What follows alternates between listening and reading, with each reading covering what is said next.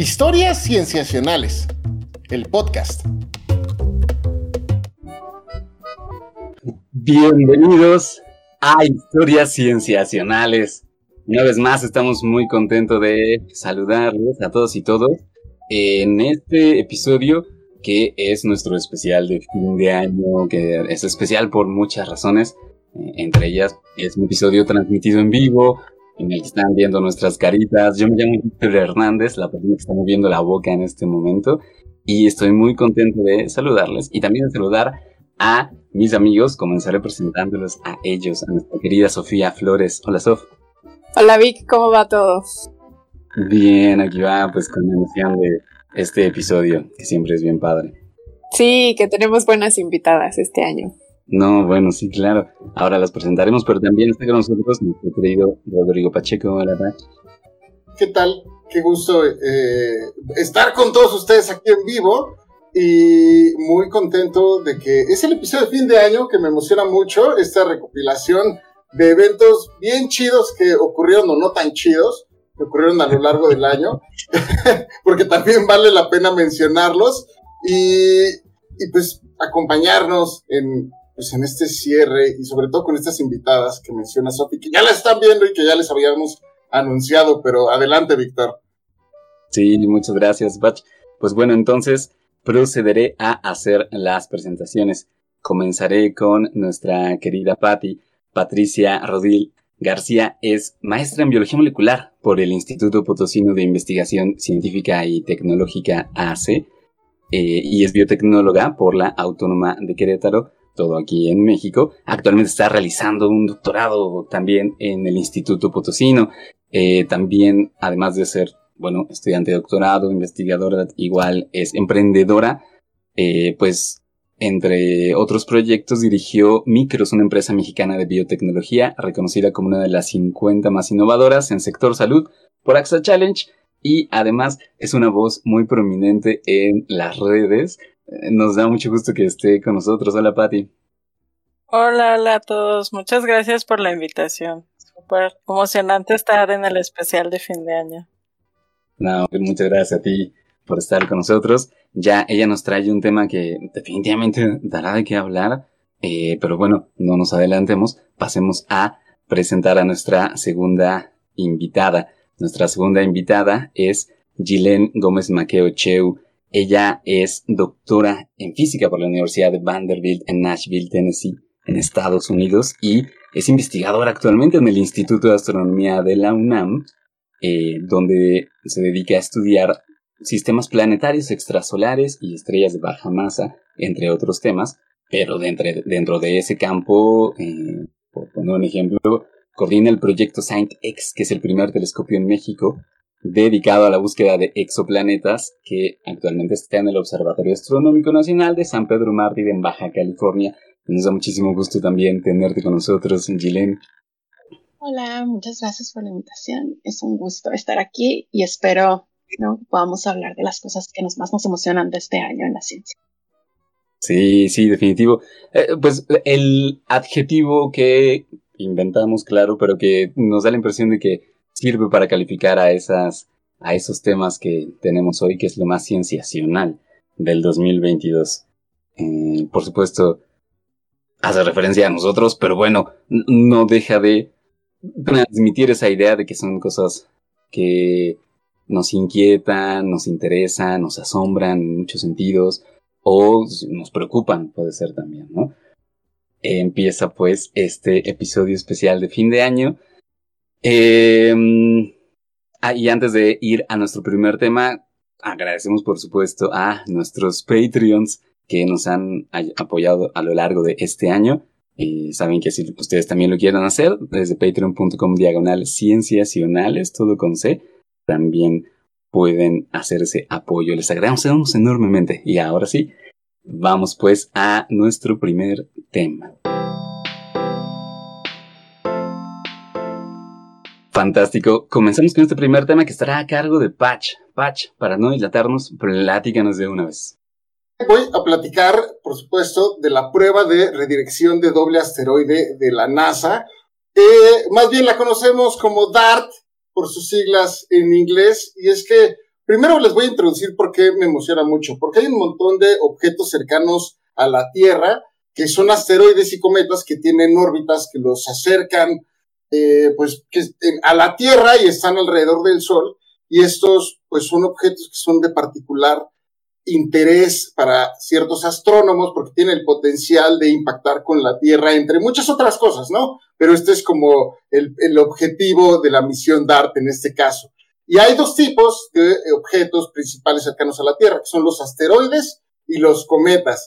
Entonces, eh, digamos que los asteroides son cuerpos, los rocosos, sin aire, que se componen de metales, de minerales, de silicatos, y pues se encuentran típicamente dentro del cinturón de asteroides, que es una región del sistema solar entre Marte y Júpiter. Entonces, los cometas, en cambio, están formados por hielo, por polvo, por rocas, y pues tienen pues este aspecto de una cola con una nube de gas y de polvo eh, alrededor del núcleo, que es lo que los distingue. Entonces, hay ciertos objetos cercanos que se clasifican en función de la distancia que hay a la Tierra que es los que se encuentran a 1.3 unidades astronómicas, que básicamente es el... Eh, un, momento, creo que no me estoy escuchando del todo, por ahí me estaban comentando, voy a eh, subir los volúmenes por aquí y, este, y listo. Espero que se haya subido. Fantástico. Entonces son estos objetos que eh, se encuentran a 1.3 unidades astronómicas, que básicamente una unidad astronómica es la distancia que hay del Sol a la Tierra, para decirlo a grandes rasgos. Entonces, los que están dentro de 1.3 unidades astronómicas se consideran asteroides cercanos a la Tierra y los que se encuentran fuera de este círculo que se forma se consideran eh, cometas cercanos a la Tierra. Entonces, los científicos están rastreando y están estudiando estos objetos para comprender mejor la órbita, justo para entender, bueno, en este, en este caso están entendiendo cuántos hay, hacia dónde van y qué, qué, qué es lo que hay básicamente para proteger, bueno, para saber en caso de que haya un potencial impacto, en este caso, hacia la Tierra, si alguno de ellos se encuentra entre la órbita. Y para que se den una idea, hasta el 2022 hemos descubierto como 30.039 asteroides cercanos a la Tierra, en este sistema solar y esto lo, sabemos eh, hasta este año. Y esto es gracias a un esfuerzo que se da de la Oficina de Defensa Planetaria de la Agencia Espacial Europea, que se inauguró el año pasado, en octubre del 2021. Está increíble hablar de la Oficina de Defensa Planetaria.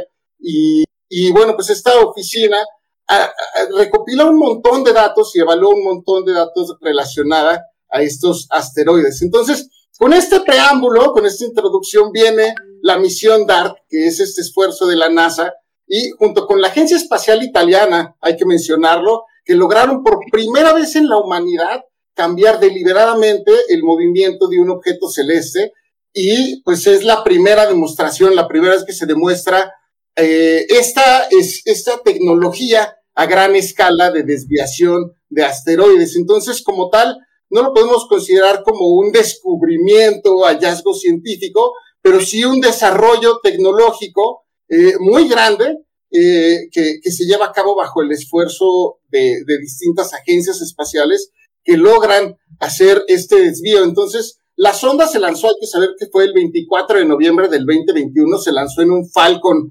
9, me parece, a través de la agencia de SpaceX, y la prueba involucró dos cuerpos celestes que se llaman dimorfos y Didimos, que tienen que entender que Dimorphos es un asteroide que orbita a otro más grande que es Didimos. Y eh, Didimos quiere decir gemelo en griego y hace referencia a este sistema de dos asteroides. Entonces también hay que tener el nombre de misión de doble asteroide al principio de la misión. Entonces, el objetivo era desviar de órbita a Dimorphos, que es el que orbita en Didimos, y, eh, y acelerar su órbita alrededor de Didimos, que era, digamos, como empujarlo tantito más hacia adentro para que empezara a acelerar el, el, su órbita alrededor de, de, este asteroide. Entonces, ya se tenían pensadas otras ideas, que era la, una que se llamaba Quijote, que era lanzar una sonda, medirla como estaba y posteriormente impactarla.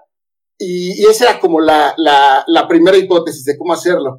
Pero luego viene esta misión, que es la de DART, que plantea otra perspectiva, que es, ¿por qué no? Encontramos un asteroide de estos cercanos a la Tierra, dos, uno que esté girando alrededor del otro, y, y al pasar enfrente de este asteroide, podemos ver el tamaño de su órbita, cuánto tiempo tarda en girarlo, y también podemos mandar una misión y explotar un, un estrellar una sonda y de esta forma medir cuánto tiempo desviamos, cuántos grados podemos desviar esta órbita de, del asteroide que, lo hace. Entonces, para que se den una idea, el tamaño de Dimos es de 780 metros, casi un kilómetro, y el de Dimorphos, que es el de el que se estrelló la sonda, es de 160 metros. Entonces, el espacio que hay entre ambos cuerpos es de 1.18 kilómetros. Entonces, eh, antes, eh, antes del impacto, hay que decir que fue un éxito este año porque impactó, la órbita tardaba 11 horas y 55 minutos. Y ahora, con, con, la, con la sonda que se estrelló, se estima que se redujo 35 minutos. Es decir, ahora le toma una hora con 23 minutos orbitar el, el asteroide padre o el asteroide principal, como le llaman, eh, gracias al desvío de la sonda DART. Entonces, la sonda que se estrelló tenía un peso aproximado de 570 kilogramos, que es más o menos un bocho, un Volkswagen, eh, un poquito menos que un bocho, digamos que un bocho sin toldo. Eh, un bocho pesa 740 kilogramos, entonces si le quitamos tantito el toldo, unas cuantas llantas, hagan de cuenta que la humanidad estrelló un bocho en un asteroide a eh, 22.500 kilómetros por hora, o sea, 6.6 kilómetros por segundo. Es una velocidad impresionante que es aproximadamente 3 toneladas de dinamita en un objeto que se estima que es de 5 mil millones de kilogramos. Entonces, el éxito de la misión lo consideraban desviar 73 segundos, pero pues como ven lo hicieron 35 minutos y excedió por muchísimo las expectativas de, de, de, la misión y pues fue un completo éxito y tiene pues consecuencias inmediatas de investigación en términos de, de defensa planetaria. ¿Qué tiempos vivimos para, para, para, para este tiempo? Y aquí le doy la palabra a Gilén porque se me hace que este, este descubrimiento tienes mucho que decir. Me quiero, sí, yo quiero hablar además de lo que podemos estudiar de la defensa planetaria, que creo que es importante. Es importante que veamos este planeta, sin duda, es el que tenemos y aquí Pero además, una de las cosas más importantes eh, que nos, da, nos va a dar la misión DART es, es justo lo que acabas de mencionar. Sabíamos a qué velocidad iba exactamente, cuál es el peso de lo que estrelló y en, y va a haber una misión que va a ir a ver cuál fue el cráter que creó en este objeto. Ahora, la forma en que nosotros le damos la edad a las cosas en el sistema solar es justo a través de los cráteres. Si hay una superficie que no tiene muchas, muchos cráteres, quiere decir que es muy joven, porque no ha habido suficiente tiempo de que haya cosas que se impacten en él. Ahora, si nosotros podemos saber, saber, es la primera vez que hay un impacto en donde nosotros sabemos exactamente qué lo hizo, y por lo pronto, y por lo tanto nos va a dar información de todos los cráteres que hay en el sistema solar y que nos dan la información de tiempo, de cuándo fueron, o sea, de, les pone el tiempo a las cosas en la historia del sistema solar y es por eso que creo que también, además de, de esta parte de defensa planetaria, esta misión va a ser muy importante. Esto que lo pones en perspectiva, haciendo la revisión e incluso leyendo un poco el paper de la misión de DART, no mencionan este aspecto que estás comentando y me parece fantástico que lo traigas a la mesa, qué, chido que te tenemos aquí en la mesa, porque sí, sí, sí conozco, bueno, sí me gustaría mencionar que esta misión que comentas se llama ERA eh, y es de la Agencia Espacial Europea y viene también del equipo de defensa, del Departamento de Defensa Planetaria de la Agencia Espacial Europea y va a llegar cuatro años, entre cuatro y cinco años después del impacto y, y justo va a estudiar el cráter y me llamaba la atención porque era tan importante este estudio de este cráter. Sí, es por eso. Y además, cuatro años en astronomía no es nada, es casi al mismo tiempo, ¿no? Eso también es importante. Para nosotros, pues van a hacer cuatro vueltas al, alrededor de nuestro Sol, pero en, en la edad del, del sistema solar es es coetáneo, ¿no? Es, es, impresionante, sobre todo porque el, el, impacto eh, eh, se logró el 26 de septiembre de este año, del 2022, y fueron nueve meses en los que tardó en lanzarse y en llegar a estrellarse al asteroide. Eso sí, costó 360 mil millones eh, de dólares, pero, pero lo que vamos a saber va mucho más allá de solo desviar, como comentas, un, cuerpo celeste. Mm. Una cosa que a mí me sorprendió mucho de ese de esta noticia pues fueron los videos que las personas que observan el cielo, astrónomos aficionados pudieron tomar. Es una cosa increíble ver eso desde aquí pues, ¿no? O sea, como eh, eh, por mucho que fueran unos píxeles, ¿no? Que se viera así como, pa, la explosioncita y el cuerpo celeste. Eh, seguro que quienes nos oyen o nos ven pueden googlear rápidamente y van a ver que los videos están fantásticos. Yo tengo una pregunta para Gilena, aprovechando que tenemos una física en el grupo es que justo esta dinámica que explica Pachi del movimiento alrededor, o sea, uno de otro, supongo que, aunque es mecánica clásica, debe ser complicadísimo poder entender justo ese movimiento, ¿no? Porque es primero entre ellos dos, ah, no, y luego es con la Tierra. Perdón, bueno, en el, en el universo, pues, ¿no? Entonces, ¿cómo, Sí, es en el sistema solar. Entonces, en el sistema solar, las cosas que son las que tienen más efecto para este tipo de movimiento, que es le llamamos como dinámica, son el Sol, porque es lo que tiene más masa, y Júpiter. Y entonces estos dos cuerpos son los que dominan y determinan cómo se van a mover estas cosas. Obviamente, entre más cerca estén dos objetos, este, tienen más efectos uno sobre el otro, y este es el caso de, de estos dos asteroides. Entonces, para ellos, lo más importante es el, el otro, ¿no? el otro que está en su sistema. Pero así a grandes rasgos de cómo es su camino en el sistema solar, está definido por, por el Sol y, y Júpiter principalmente. Ahora, de hecho, se usa esto, que es la gravedad, básicamente, este, para cambiar la trayectoria de, de los cohetes. Cuando pasan, cuando tienen que ir a los muy lejos del sistema solar, pasan por algunos de los planetas internos para ser lanzados así como, como este, como, no sé cómo le dicen, como chicote, diríamos en Hermosillo. Cuando se ponen todos los niños, corren y el que va hasta, hasta atrás, pues tiene que correr más rápido. A eso me refiero. Este, bueno, entonces, pero lo que rige ese movimiento es el movimiento hacia la tercera ley de Kepler, que, que es así la gravedad. Mecánica clásica, no hay nada más, nada más que se vuelve un poco más complejo cuando hay más de una masa, ¿no? Hay. Súper. Eh, muchas gracias por esta anotación, Gillian. Si les parece bien, vamos dándole a nuestro siguiente. O sea, este fue una abrebocas. Ya nos abrió la boca, efectivamente, de asombro, ¿no? Por eh, lo, lo increíble que fue. No queda duda que, o sea, ya pleno siglo XXI, 2022. Pero vamos a nuestro siguiente tema. Eh, en este momento, por favor. Que nuestro segundo tema nos dejará tal vez más abierta la boca todavía y será Gilén la encargada de platicarnos de esto. Adelante, por favor. Bueno, para mí como astrónoma este año ha estado marcado por el telescopio espacial JWST. Eh, fue lanzado al espacio la madrugada del 25 de diciembre de 2021 y el, el lanzamiento fue tan perfecto que permitió extender la vida del telescopio de su misión de cinco años originalmente a más de diez. Eso quiere decir que vamos a tener todavía más tiempo con el telescopio en el espacio. Entonces, el JWST es un telescopio espacial eh, de 6.5 metros de diámetro. Con eso me refiero a su espejo principal, que es como medimos los telescopios.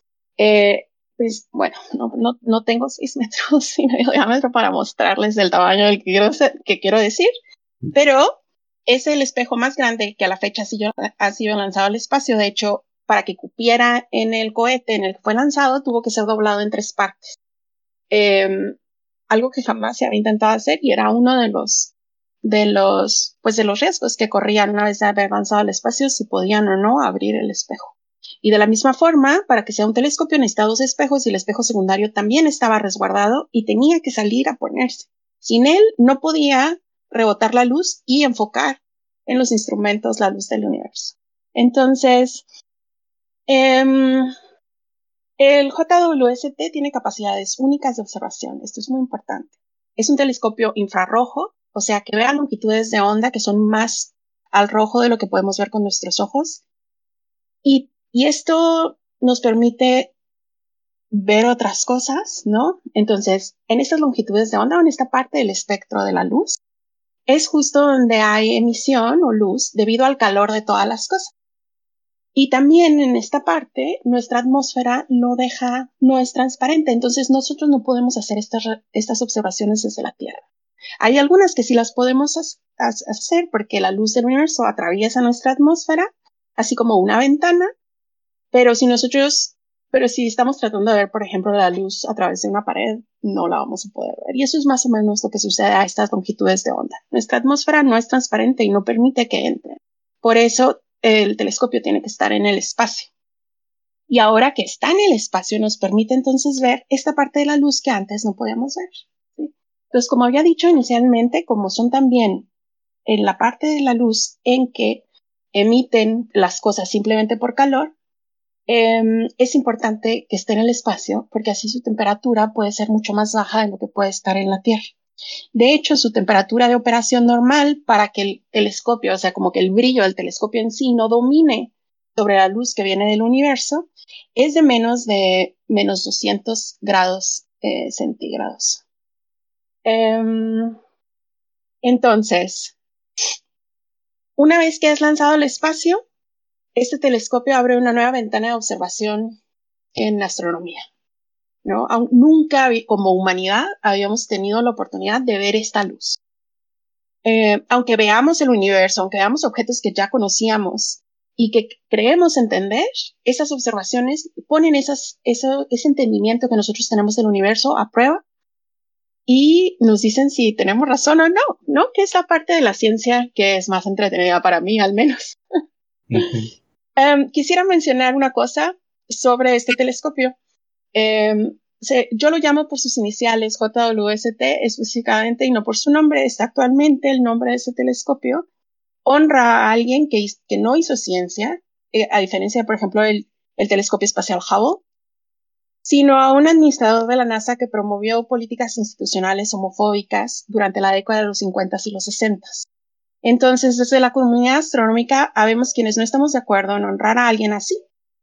Sabemos de lo revolucionario que serán las observaciones de este telescopio. Eso no me queda duda alguna.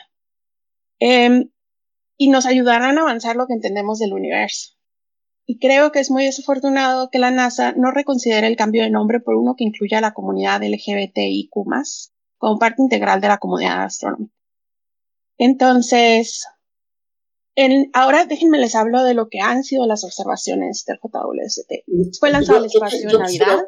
Ah, yo quisiera preguntarte algo, que es que justo el, al, inicio, justo desde el inicio llamó mucho la atención esta reacción, sobre todo de, del, esto que comentas, del el, el nombre que se le otorgó de, del, al, telescopio, y creo que vale la pena resaltarlo, porque pocas veces se ha visto que se, que, en, un, en un evento científico, como es el caso del lanzamiento de este telescopio, eh, son poco frecuentes las acciones cuando eh, se protesta por el nombre y por el, por el bagaje de esta persona, sobre todo porque eh, normalmente se cuida mucho la NASA, sobre todo los de las personas, cómo nombran estas cosas, por, por, sobre todo por ser incluyentes, como se, como se nombran ellos en la NASA. Y ahora con este telescopio, sucedió que no solo lo comentas tú, sino lo comenta toda una comunidad de, astronomía que se dedica al estudio de los astros y, vale la pena mencionar que no, no solo es algo que tú, que tú estás comentando, sino que es todo un movimiento desde el lado de los astrónomos que incluso en, en, papers científicos, en publicaciones científicas, se evita el uso del, nombre del telescopio oficial y hasta le han inventado otros nombres, igual con las iniciales del, del, del, telescopio, pero es, es, parte de ello, ¿no? O sea, como, como le nombramos, pero siguiendo usando estas iniciales y encontrar recovecos, pero es, es muy particular de este caso, esta situación. Sí es. De hecho, eh, no se siguieron los protocolos normales, no se hizo un como sondeo de la comunidad, a diferencia de otros otros telescopios, e incluso ha sido normal en el pasado que los telescopios se lanzan al espacio y una vez que funcionan, adquieren su nombre científico con el que se conoce, ¿no? O sea, se mm. pueden llamar el siguiente gran telescopio y luego ya que son lanzados al espacio, pues ya se vuelve Hubble Space Telescope, ¿no? O sea, ya sabemos que funciona, ya estamos obteniendo los datos. Y en este caso así no fue. Fue una decisión directa del el administrador en turno a principios de los 2000 de la NASA que decidió que le daría el, el nombre y ya. Y desde ahí no se ha reconsiderado, se han hecho la solicitud por parte de, pues, miles de personas en la comunidad astronómica por parte de instituciones, como has mencionado, la revista Monthly Notices, que es una de donde publicamos más, la mayor parte de nuestros artículos, sacó un comunicado en octubre, creo que de este año, donde dice que no tenemos que nombrar al telescopio por su nombre, sino lo podemos eh, decir directamente de sus siglas, que en, en cualquier otra cualquier otras siglas que yo quisiera utilizar en un artículo tendría que definirlas antes en su primera en su primera instancia a excepción de este telescopio y la razón es por lo que les decía no o sea porque queremos una comunidad incluyente y esto no nos lo permite. Nosotros le estamos diciendo al utilizar el nombre de esta persona le estamos diciendo a la comunidad LGBTIQ más que pues que lo superen no o sea pero la discriminación sigue ahí. Lo que queremos es que todos podamos disfrutar de, la, de las nuevas, o sea, la nueva información, de las nuevos, de los nuevos, de los nuevos conocimientos, ¿no? Sin tener este bagaje, este, que discrimina a una parte de la comunidad. Sí, sí, eh, pues si quieres, Gillian, platícanos una cosilla más de este telescopio, porque estabas a punto de contarnos algo relacionado con también tu trabajo. Bueno, entonces, yo les quería hablar de los, de lo que ha tratado de hacer en los últimos seis meses. En realidad, lleva más o menos, fue lanzado al espacio en Navidad, luego estuvo seis meses en pruebas, tratando de llegar a la temperatura mínima de operación, abriendo los, los espejos, ¿no? Fue toda una, una odisea. Este, pero entonces, en los últimos seis meses se ha enfocado a contestar a las preguntas científicas, entre ellas cómo se forman las estrellas y sus sistemas planetarios. Como es un telescopio infrarrojo, el JWST puede ver a través del gas y polvo de las nubes moleculares, que es donde se forman las estrellas y los planetas, y ver directamente dónde se están formando. A diferencia de, por ejemplo, del Hubble, que observa longitudes de onda en el óptico, que es como nuestros ojos, y que no puede ver a través del gas el polvo. Es así como ahora podemos ver otras cosas en, por ejemplo, los pilares de la creación, que es una imagen muy icónica en, la, en el universo, de donde se están haciendo estrellas, o en la nebulosa Carina, que fue una de las cinco imágenes que primero sacó este, el JWST en julio. Eh, las estrellas que acaban de formarse y que no podemos ver antes, ahora las podemos ver con el JWST. Y entonces, entre los resultados que a mí me parecen más importantes hasta ahora, son las observaciones del estudio de las atmósferas de los exoplanetas o planetas extrasolares. Esos son planetas que están dando vueltas alrededor de otras estrellas que no son el Sol. Uno de los planetas más observados este año, hasta con cuatro distintos modos de observación, fue el planeta WASP-39b. WASP-39 es un planeta gigante gaseoso que tiene una masa como la de Saturno, o sea que es 30 veces, 30% la masa de Júpiter, y tiene un radio de, de más o menos 30% más que el de Júpiter. Eso quiere decir que es un planeta muy inflado, es muy poco denso, en parte porque está muy cerca de su estrella y recibe mucha luz de, de, de la misma. De hecho, WASP-39 tarda cuatro días en dar una vuelta a su estrella, nosotros tardamos un año. Incluso Mercurio en el sistema solar tarda 88 días en dar una vuelta al Sol. Y WASP 39 tarda 4 días. Estas son las observaciones. Um, de, de, observaciones de JWST de WASP 39 nos confirmaron primero cosas que ya sabíamos. ¿okay? Que en la atmósfera de este exoplaneta y por lo tanto los planetas gigantes gaseosos calientes tenemos moléculas, por ejemplo, de sodio, de agua, de monóxido de carbono, de dióxido de carbono y sorprendentemente se encontró el óxido de azufre. Esto no se esperaba inicialmente. Eh, que las observaciones anteriores con otros telescopios no se había podido distinguir porque eran a diferentes longitudes de onda y de más baja precisión. Y gracias a las observaciones del JWST, su detección fue absoluta. La única forma en que esta molécula de sodio de azufre puede existir en este tipo de atmósferas es a través de procesos de fotoquímica ¿sí? Ahora, también sabemos algo que no sabíamos con absoluta certeza anteriormente, y esto es que hay fotoquímica en las atmósferas de estos exoplanetas. Eh, antes decíamos, bueno, debe haber, recibe mucha luz, pero esta es una prueba de que esta molécula no estaría ahí si no hubiera fotoquímica en la misma. Y entonces me gustaría dejar, con eso termino, algo súper claro para quienes nos escuchan y esto es los resultados de los primeros seis meses de observaciones del JSWT. Y ya aprendimos cosas nuevas. Lo que más emociona a mí es todo lo que todavía no sabemos todavía, ¿no? O sea, todo lo que no sabemos todavía y que vendrá en los próximos años. Las primeras preguntas que hicimos con JWST, como son este estudio de WAS 39, son basados en cosas que ya sabíamos, son las preguntas que queremos contestar con JWST. Y ahora lo que viene son las preguntas que todavía no sabemos cuáles son. Y eso queda así para el futuro. Está buenísimo, Gilen. Muchas gracias por contarnos este tema y ponerlo en esa perspectiva eh, que nos da la idea de la magnitud del avance que es tener ese telescopio ahí arriba, también de la importancia de platicar de su nombre, o sea, de decirlo abiertamente, ¿no? Y que tengamos posturas respecto a ello, y de, pues digamos, como la, la eh, lo maravilloso que puede ser imaginar lo que viene, ¿no? Está, está buenísimo. Bueno, este es pues nuestro segundo tema. Pasemos al tercero, queridos amigos, a continuación. Bien, este tercer tema es un tema que bajo algunas perspectivas algunas personas dirían, no, pero esto, o sea, no es de ciencia, ¿por qué en un tema de lo más cienciacional 2022 estamos hablando de esto? Pero eh, pues ustedes saben que aquí en Cienciacionales nos gusta platicar de los aspectos sociales y culturales también que están ligados a la ciencia.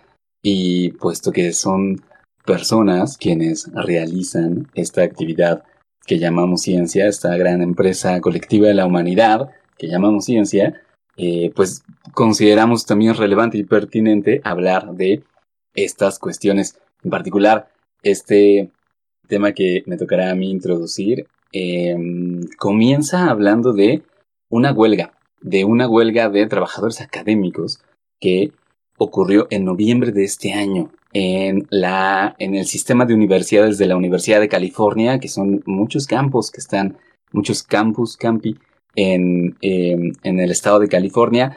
E, es, es una de las, digamos, precisamente de los sistemas de universidades más grandes en Estados Unidos eh, cerca del 10% del dinero gastado en investigación es otorgado a esta universidad, el 10% de los postdoctorados que hay en ese país están en esta universidad, en este sistema de universidades. Entonces, em, digamos que fue una noticia que sonó mucho. El 14 de noviembre de este año eh, se anunció que se iban a huelga 48 mil trabajadores académicos eh, que están afiliados con un sindicato muy particular que engloba trabajadores de muchas áreas, pero últimamente está recibiendo a trabajadores de la academia como tal.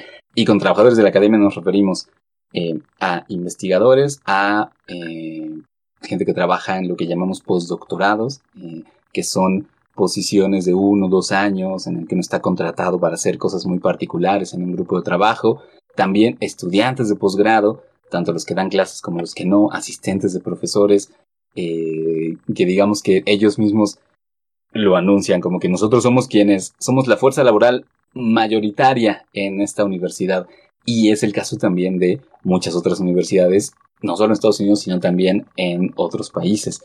Eh, ahora tocaré el, el, tema de México, pero digamos que esa fue la noticia. Em, entonces, al, parecer es la huelga de mayor magnitud que ha tenido Estados Unidos este año y hasta ahora ha sido la más grande en educación superior.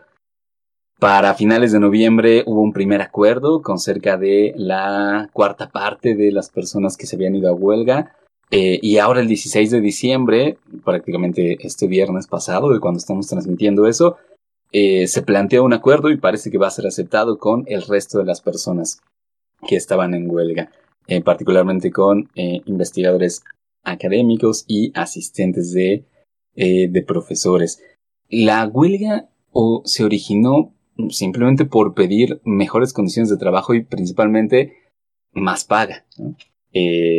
digamos que, y esas fueron algunas de las ganancias, cerca de más o menos entre 20 y 23% de aumento de salario y además un chorro de prestaciones adicionales como em, la, los permisos para faltar cuando, eh, cuando uno tiene hijos, eh, servicios de cuidado a los hijos, em, servicios de salud adicionales, transporte, etcétera. Esas han sido, digamos que ya algunas de las ganancias que ha tenido este, eh, esta huelga, este movimiento. Y digamos que se, eh, fue, fue una cosa muy sonora entre la comunidad, no solo científica, sino también académica, eh, globalmente hablando, pues porque pone precisamente el tema en la mesa de las condiciones laborales de la gran mayoría de las personas que están en, en, la academia, ¿no? Y por supuesto que la, ciencia es, parte de ese mundo, ¿no? Del mundo académico. Entonces, amigos, esto es, eh, esto es, digamos, este tema, ¿no? El tema de la huelga en la Universidad de California.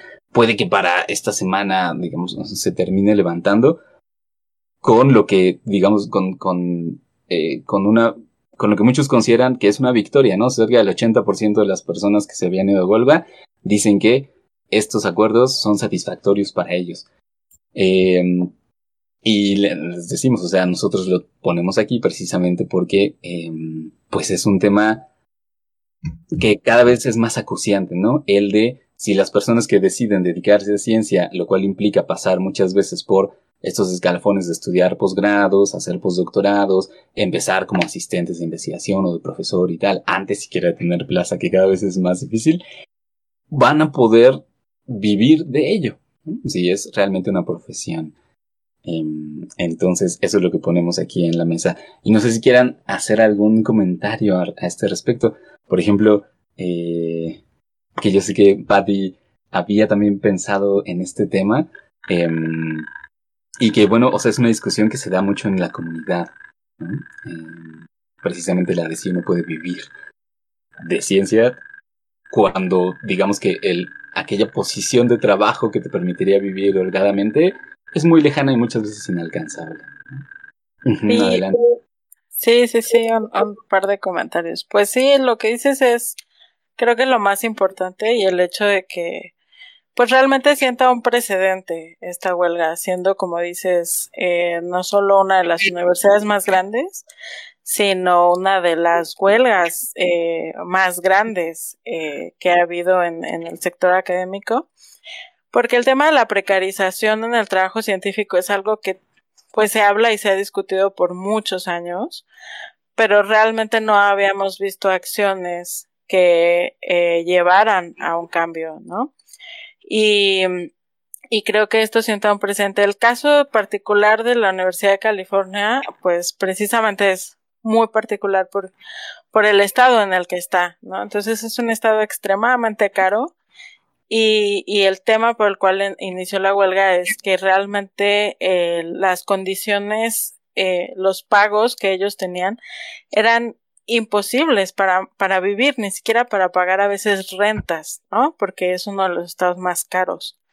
Entonces, pero, pero además la universidad es una de las eh, instituciones que más produce y que más produce también en creación de empresas, que más produce en creación de empleos para el Estado. Entonces, ¿cómo es posible que, que siendo una institución que produce tanto, no pagará a sus, a sus empleados para vivir en la misma región? Entonces, tal vez otros casos no sean tan extremos como este, pero creo que lo importante es que sí sienta un precedente y más cuando vemos eh, como dices las estadísticas no eh, cuando hablamos de eh, llegar a esa plaza no que cada vez se ve más lejana pues en el caso de Estados Unidos, que es donde hay muchos datos, se sabe que menos del 5% de las personas que se gradúan de un doctorado van a encontrar y tener alguna plaza eh, eh, ya, digamos, este, permanente, ¿no? Un tenor, como le llaman. Em, y las condiciones, pues, se replican a lo largo del mundo. Entonces, creo que es muy interesante. Eh, creo que tal vez hace falta mucho más discusión alrededor de esta huelga en la comunidad científica, porque sí sienta un precedente. Em, yo espero, em, o sea, voy a estar en espera más bien de que el siguiente año se replique un poco en otras universidades en Estados Unidos, ¿no? Porque existe la posibilidad. Y si eso pasa en Estados Unidos, pues ¿qué pasa? en otros países, en particular en Latinoamérica, donde pues las condiciones son aún más precarias. Eh, entonces, pues eso, es, es un tema que creo que vale la pena estudiar y analizar mucho. Mm, Gilen. Quiero decir nada más algo súper rápido, estoy de acuerdo con todo lo que van a decir, es súper importante, pero también quería mencionar que aquí en México el SNI así creció, ¿no? Era porque antes no, no, no había suficiente dinero para pagarle a quienes hacemos investigación. Y entonces nace como una forma de suplementar un poco el salario de quienes hacíamos investigación para eso. Ahora tiene un, un como un, un feeling diferente, ¿no? A eso. Pero sin duda fue algo que se hizo en aquel entonces para, para poder darle condiciones de vida a quienes hacíamos, hacían investigación en aquel entonces en México. Yo quisiera que es muy interesante cómo esto no solo se ha limitado a California, sino que lo vemos también extendido a distintas universidades europeas, eh, siendo Inglaterra, eh, digamos, en, distintas, en, distintas naciones que han sido potencias científicas y también lo estamos viendo cada vez más en, Latinoamérica. Bueno, en Latinoamérica siempre ha sido eh, complicado el, quehacer científico, pero también viene de la mano de empezar a considerar, como en este caso los postdocs, como los mencionas, que muchas veces son el, una, una gran, una fuerza laboral importante, más bien son una fuerza laboral importante dentro del quehacer científico, muchos, eh, y también los, los sistemas de posgrados, que mucha gente tal vez fuera de la ciencia pierde de vista que, que las instituciones, mucha de la producción científica que se da dentro de las instituciones depende del quehacer de estas personas y que se considere como un trabajo desde, el, desde el, este, que, se plantea desde ahí, ¿no? ¿Por qué no tienen estos derechos laborales? ¿Por qué no tienen eh, consideraciones de, de eh, salidas en, en, al momento de tener hijos, etcétera, etcétera?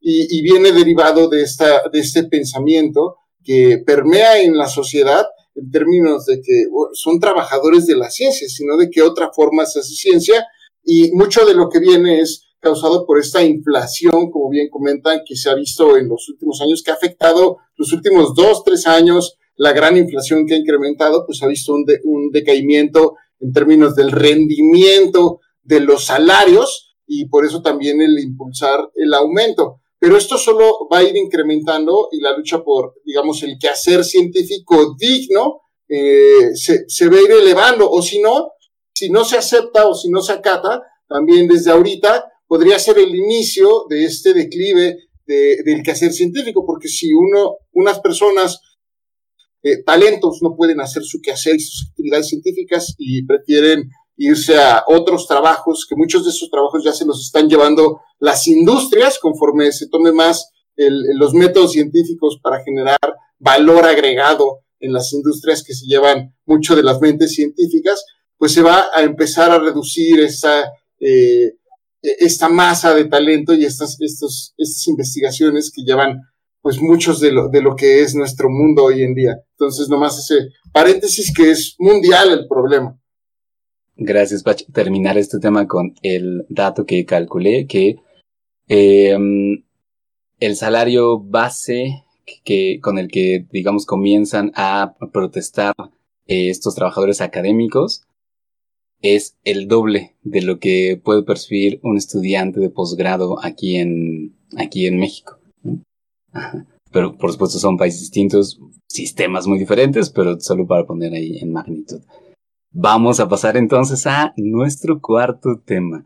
Por favor.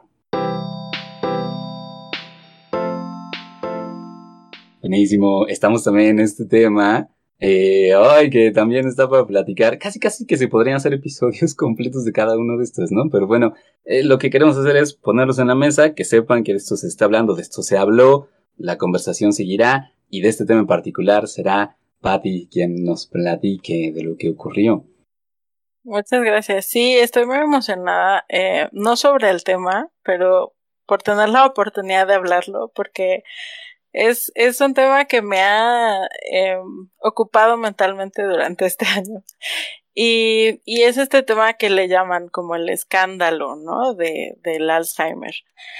Entonces, bueno, para poner un poco en contexto, em, más o menos a mediados de este año se publicó en la revista Science un, pues, eh, un estudio en el que analizan artículos pasados que se habían publicado en otras revistas eh, que ponían hipótesis sobre el Alzheimer, ¿no? Y particularmente eh, esta hipótesis era la acumulación de una proteína, que es la proteína beta amiloide, eh, y cómo la acumulación de esta proteína pues era la que podía ser parte importante de la causa del desarrollo de la enfermedad del Alzheimer.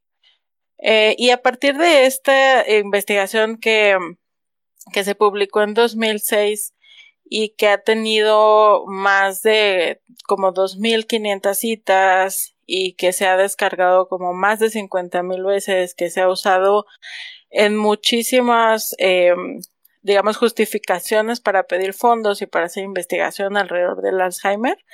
También se ha utilizado esta investigación como base para crear, por ejemplo, pruebas de biomarcadores para detectar eh, la enfermedad de Alzheimer de forma temprana o em, pruebas usando anticuerpos o algunas eh, otros eh, moléculas para, para que esa, esa proteína sea su blanco, ¿no? Como terapéuticos. Entonces ha sido una, fue una investigación que fue pues como un giro muy, muy importante en lo que llevó la investigación de Alzheimer.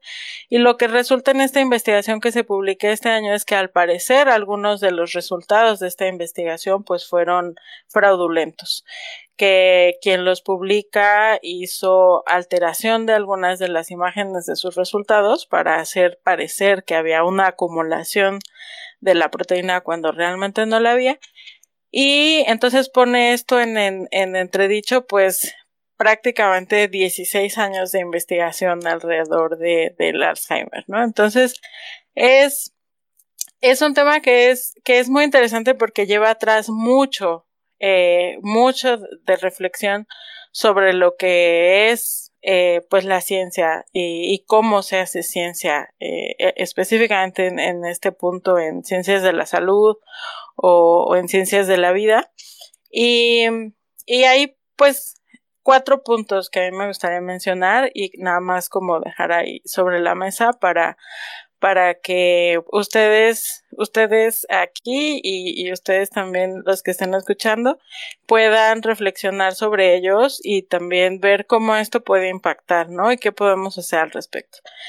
Entonces, el primero es cómo se hace producción en, en la ciencia, ¿no? Entonces es eh, un tema muy importante y, y, también como un poco ligado a lo que mencionaba eh, Víctor en la en el tema anterior es lo que se nos exige como científicos para poder mantenernos dentro de los sistemas, ¿no? Y entonces una de estas exigencias es precisamente estar produciendo, ya sea a través de producir artículos, producir eh, patentes, producir producir. Y, esta presión por producir constantemente, que es lo que eventualmente te lleva, poco, digamos, como a diferenciarte de otros científicos y lo que eventualmente te puede llevar a, a lograr estas plazas, etcétera, ¿no? A avanzar en tu carrera, pues pone presión y hay algunas personas que usan esto, digamos, tal vez como justificación o excusa para realizar este tipo de acciones fraudulentas. Entonces ese, ese es un tema. Eh, otro tema es pues lo que pasa también con las editoriales eh, que publican artículos científicos, ¿no? Al momento de hacer las revisiones, ¿qué tanto eh, tenemos como sistema la capacidad de analizar lo que se está publicando, ¿no? Cuando nosotros vemos algo publicado en un artículo, pues tenemos la confianza de que no solo confiamos en, en el científico que lo hizo, sino también en que pasó por un proceso de revisión en la revista y que eh, se, se hicieron cambios o se hicieron más experimentos o lo que la revista haya recomendado, pero hay ya estudios también donde hablan de cómo pues las personas que hacen estas revisiones a veces no están capacitadas para detectar este tipo de fraudes que pueden ser muy sutiles, ¿no? Como en este caso era eh, pues la alteración usando probablemente Photoshop de una imagen, ¿no? Entonces, pues quien lo leyó no se dio cuenta, ¿no? Y ese artículo se aceptó y pues se publicó. Eh, bueno, y ese en particular, ¿no? Pero ya se ha encontrado que, con este autor pues ha habido otros que también parecen eh, tener este tipo de problemas. Eh, el tercer tema pues es el uso de, recursos. Eh, este creo que es un tema muy grave porque somos una comunidad con recursos limitados y, y, nos basamos en la información previa que ya está publicada para poder justificar lo que queremos hacer, ¿no? Es como también ligando un poco a lo que decía Elena ahorita es, tenemos esto, ahora nos vamos a hacer nuevas preguntas con base a lo que ya tenemos y eso es lo que pasa en la ciencia en general. Entonces, si no podemos confiar en los resultados previos, ¿cómo podemos crear y proponer estas nuevas preguntas, no? Y el último es en el tema de la desinformación. Este me parece muy interesante porque precisamente aquí también, como es un espacio de divulgación y hay muchos espacios de divulgación que son tan importantes para que eh, pues la, la ciencia llegue a las personas, ¿qué podemos hacer? ¿O qué estamos haciendo para prevenir esto? Eh, este también, ¿no? Este, esta noticia en particular fue bien interesante porque a partir de ahí, pues se, se generó una cadena de desinformación de estas que se comparten en WhatsApp o que se publican en Twitter y la gente empieza a compartir y es como toda la investigación sobre Alzheimer está mal, entonces 16 años tirados a la basura y la gente compartiendo y, entre la comunidad de las personas o de familiares de personas con Alzheimer, pues todo un escándalo, ¿no? Entonces, cómo pues esta desinformación se está propagando. Y, y, y, y, ese es el tema. O sea, es muy importante hablar sobre, sobre estas situaciones y por eso lo hacemos, pero al mismo tiempo, cómo podemos llevarlas al público de tal forma que no causemos este pánico, ¿no? Entonces, bueno, ese, esos eran, eh, digamos, los temas que, que quería mencionar. Es un caso, como les decía, que me ha tomado eh, carga mental este año porque sí te hace cuestionarte muchas cosas sobre cómo hacemos y cómo producimos, ¿no? En la ciencia. Ay, sí, muchas gracias, Pati, además por estructurarlo de esa manera tan precisa y tan fina, eh, porque efectivamente habría mucho que comentar, ¿no? Pero, pero yo puedo entender, por ejemplo, en este último tópico que pusiste, eh, cómo hubo tanta desconfianza hacia ciertas áreas de la ciencia eh, durante los peores momentos de la pandemia, sobre vacunas y tal.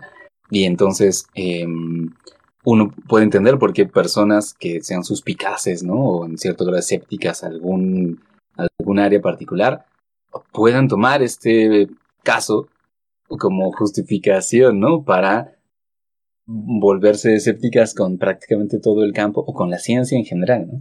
Entonces, son repercusiones muy fuertes, eh, culturalmente hablando también, las que vienen. Yo te quería hacer una pregunta respecto de, sobre, o sea, particularmente de si efectivamente son 16 años eh, a la basura en investigación del Alzheimer o si hay resultados que se sostienen a pesar de que este haya sido fraudulento, eh, porque no, o sea, porque habría salido antes, ¿no? O, o qué pasa allí. Sí, yo creo que no. Yo creo que no son 16 años a la basura porque al final del día, eh, siempre en cualquier campo, en este caso cualquier enfermedad, la investigación es muy amplia, ¿no? Entonces, esta es una molécula y hay N número de moléculas asociadas que también se están estudiando al mismo tiempo. Entonces, no puedes tirar a la basura, eh, pues todo lo que se ha hecho fuera de esto, ¿no? Pero para esta molécula en particular, creo que sí despierta mucha precaución para continuar con su investigación, ¿no?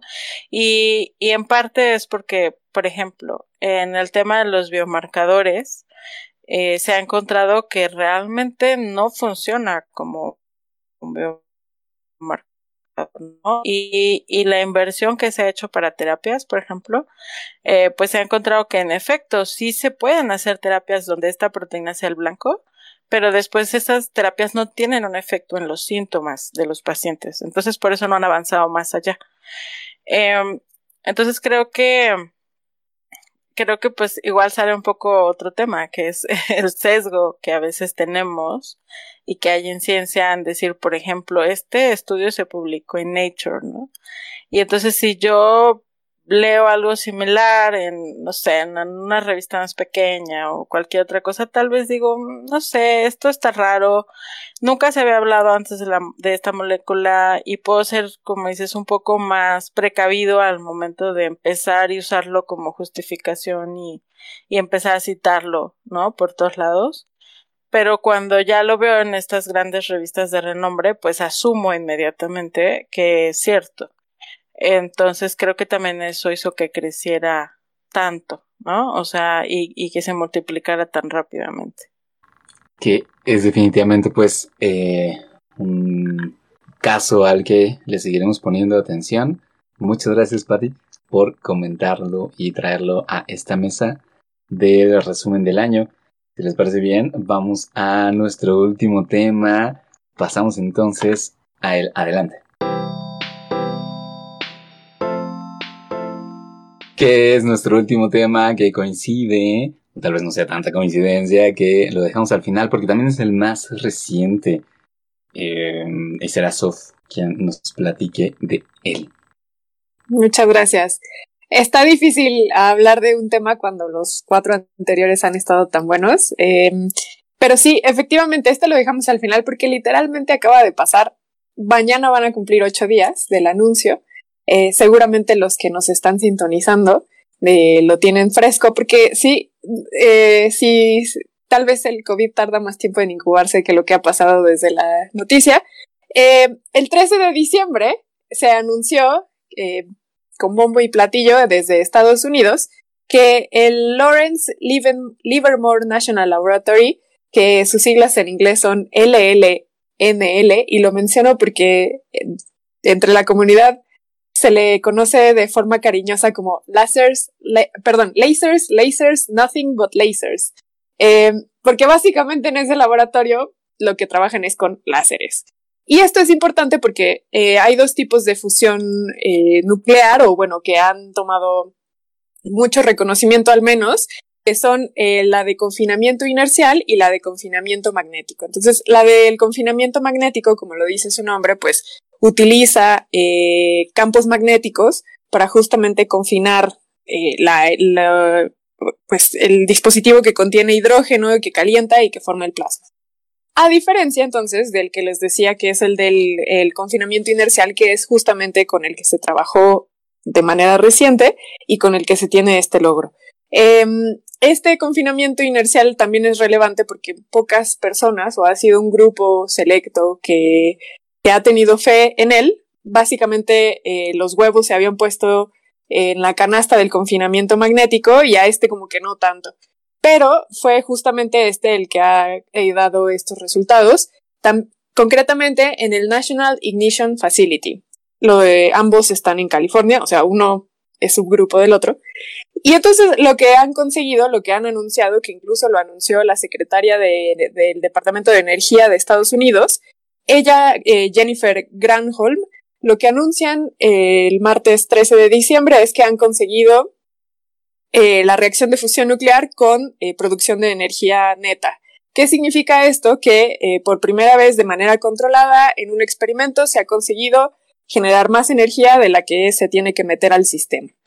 Esto lo hicieron entonces con isótopos de hidrógeno, deuterio y tritio, y básicamente para hacerlo de una manera muy simplificada, lo que sucedió es que eh, meten energía a un sistema, este sistema está compuesto por una serie de espejos y de un montón de elementos que lo que hacen es que multiplican esta energía para básicamente generar 192 haces de láser que eh, calientan o que bombardean un, contenedor eh, recubierto de oro donde se encuentra dentro una pastilla eh, de moléculas de estos eh, elementos de, de estos isótopos que son del tamaño de un grano de pimienta. Y entonces esta em, emisión de rayos láser lo que hace es que eh, genera una propagación de rayos X que, que bueno, interactúan con esta, este grano. Bueno, aquí me siento muy impresionada por Gillian porque ella, la física, pues entiende mejor todo este proceso. Pero bueno, básicamente lo que hacen es que calientan esta esferita de isótopos de hidrógeno y entonces, pues eso, de allí eh, se genera entonces el helio, ¿no? Que es eh, producto de esta presión tan gigantesca que se genera sobre esta, este grano del tamaño de, una pimienta, de un grano de pimienta, pues se generan eh, este nuevo elemento y por tanto energía. ya lo habían hecho con anterioridad, pero los porcentajes de emisión pues no eran tan satisfactorios. De hecho, por ahí leí, no, logré investigar bien, pero leí que para 2012, de hecho, corrían el riesgo de que le cerraran el laboratorio porque no conseguían generar resultados óptimos. Eh, pero bueno, eh, de hace unos meses consiguieron por ahí un porcentaje que parecía bastante prometedor y es entonces que por eso eh, ahora anuncian que han conseguido el 50%. ¿Qué significa esto? Pues que ellos metieron al sistema 2.05 megajoules y obtuvieron 3.5. Ahora, este resultado, bueno, ese es el 50% de energía, ¿no? Meten dos, obtienen tres, ahí hay una ganancia del 50%. Hay un quit, quit en el, en el, la historia, porque en realidad no nos están diciendo qué fue lo que se generó en términos generales, ¿no? Lo que están diciendo es que se está, em, eh, se está obteniendo energía a partir de lo que se hace con este, esta pellet, este botoncito del tamaño de una pimienta, pero no nos están diciendo en términos generales. Entonces, en términos generales, inyectaron una cantidad más o menos de 500 megajoules.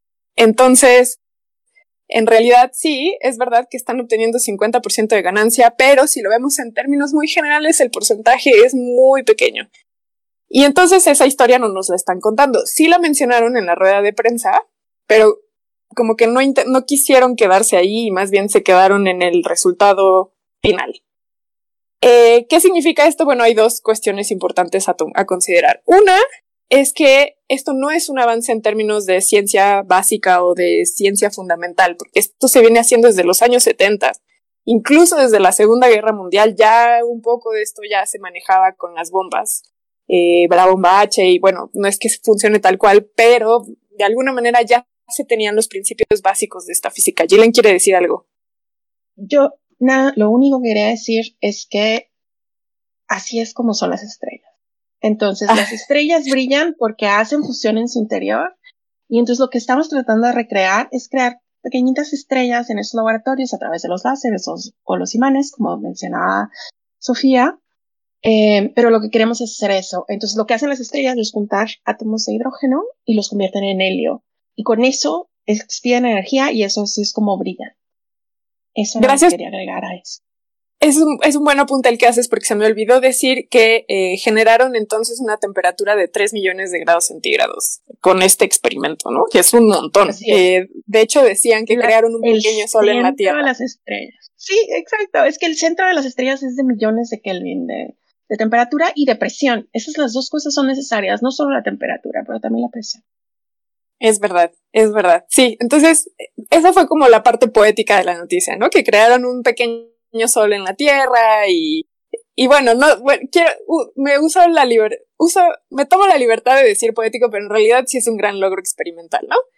Entonces, como les decía, en términos de ciencia fundamental, no es algo gigantesco, porque como les decía, pues ya se viene haciendo desde hace muchas décadas, eh, es más bien un hito en términos tecnológicos, porque justamente con un laboratorio que se construyó con este fin muy específico, pues consiguen eh, generar efectivamente energía eh, neta, energía de ganancia neta, también le llaman punto de equilibrio o ignición.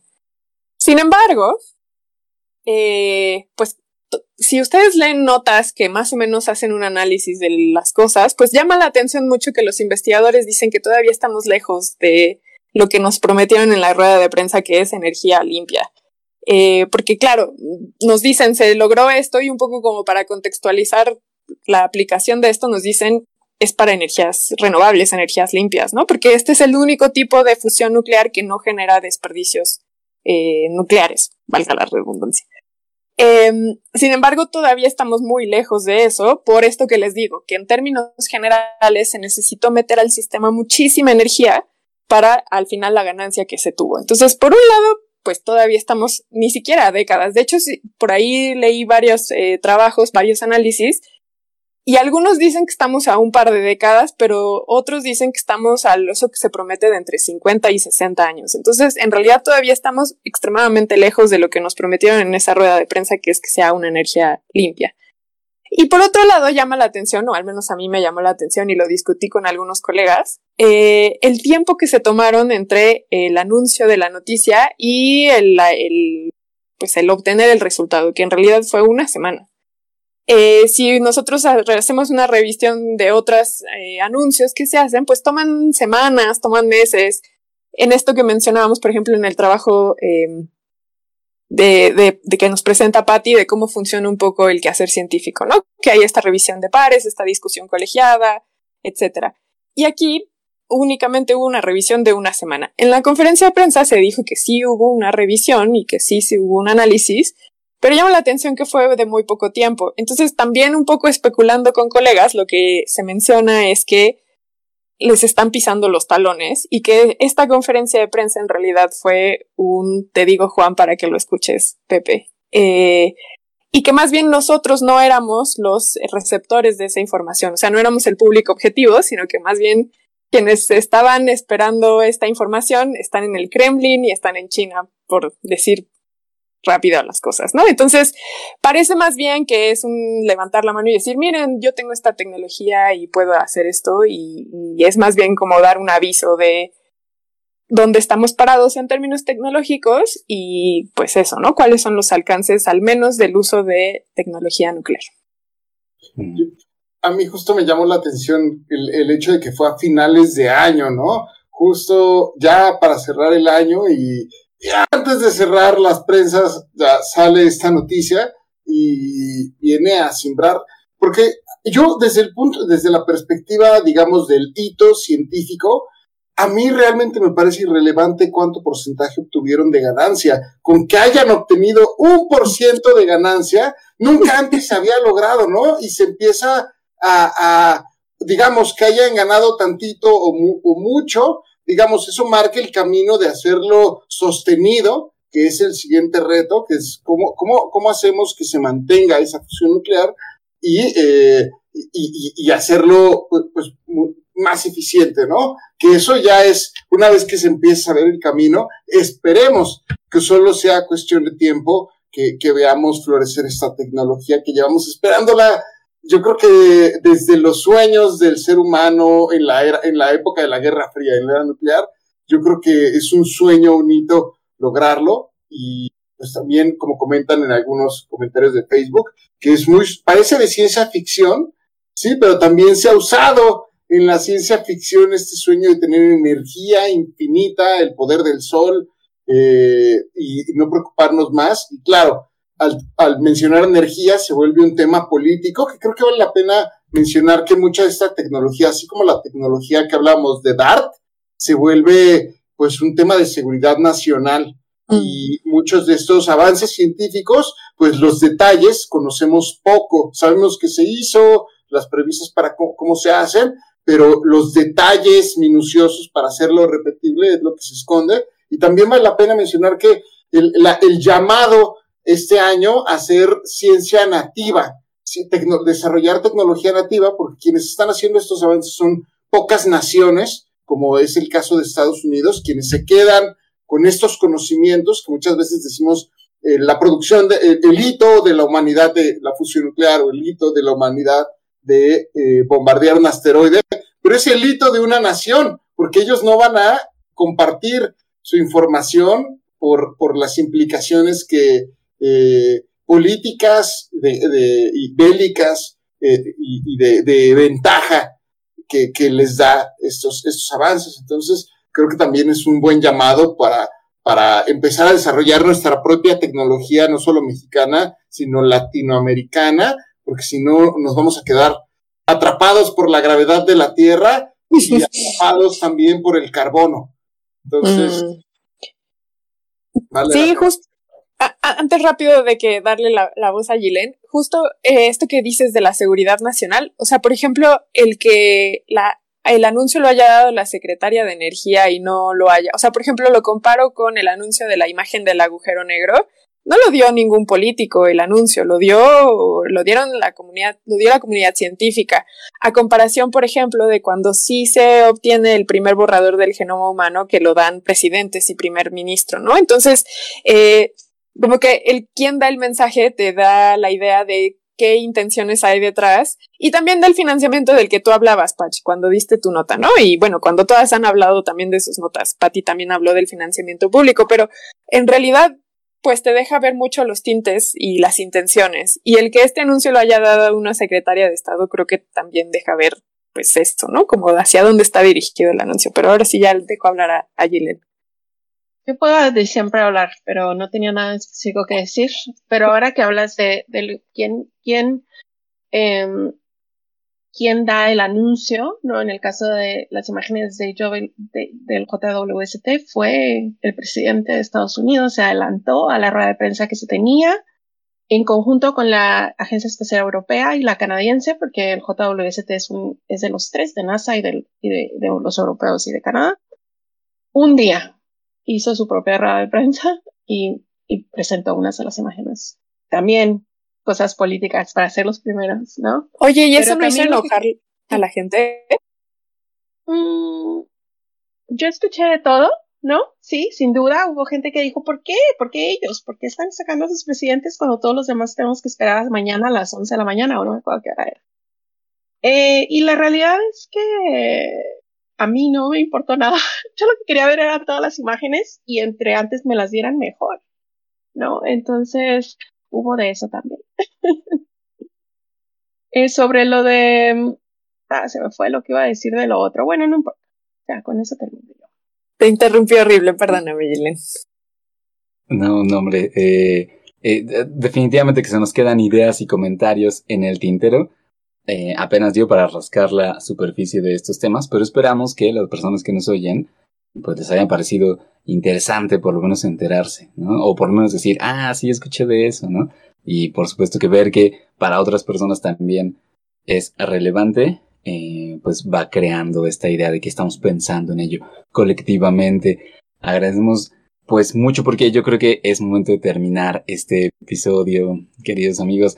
Estamos recibiendo algunos comentarios en Facebook que agradecemos a las personas que nos están oyendo, pero bueno, por supuesto que eh, agradecemos muchísimo, muchísimo a nuestras invitadas, la maestra en biología molecular, Patricia Rodil García. Gracias, Pati, por estar aquí con nosotros.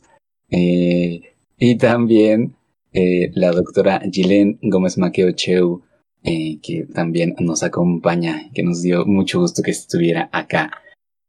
Con esto, pues, vamos terminando, amigos. recordando, pues, que nos pueden eh, además de, bueno, o sea, eh, dejarnos comentarios aquí en Facebook. Este video pues va a quedar, eh, digamos, disponible para que lo puedan ver, para que lo puedan compartir, por ejemplo, ¿no? Con alguien a quien creen que le interese.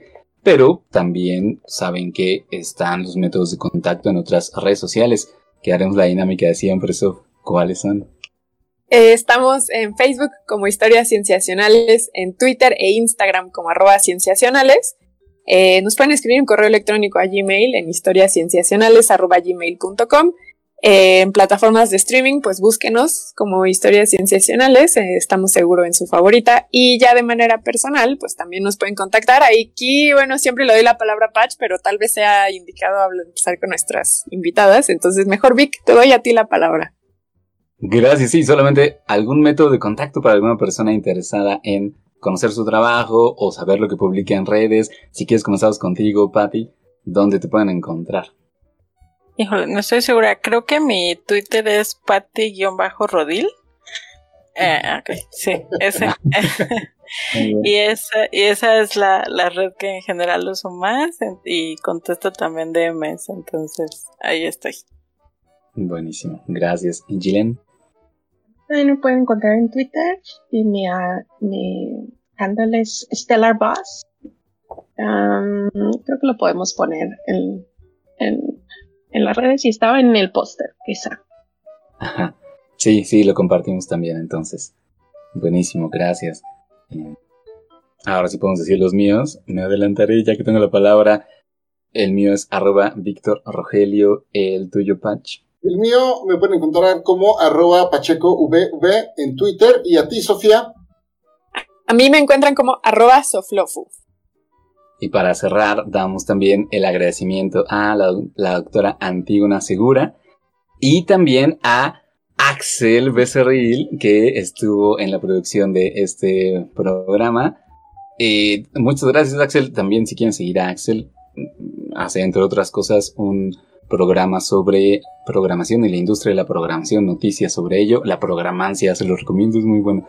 Entonces, muchas gracias, Axel. Em, con ello, pues, nos despedimos de este año. Sepan que retomaremos también, bueno, tomaremos un descanso, pero retomaremos, estaremos avisándoles en redes cuando reiniciamos la publicación de nuestros episodios. Por lo pronto, les mandamos con mucho cariño, muchos abrazos y muchas cosas cienciacionales para el año. ¡Felices fiestas! ¡Hasta pronto! Gracias.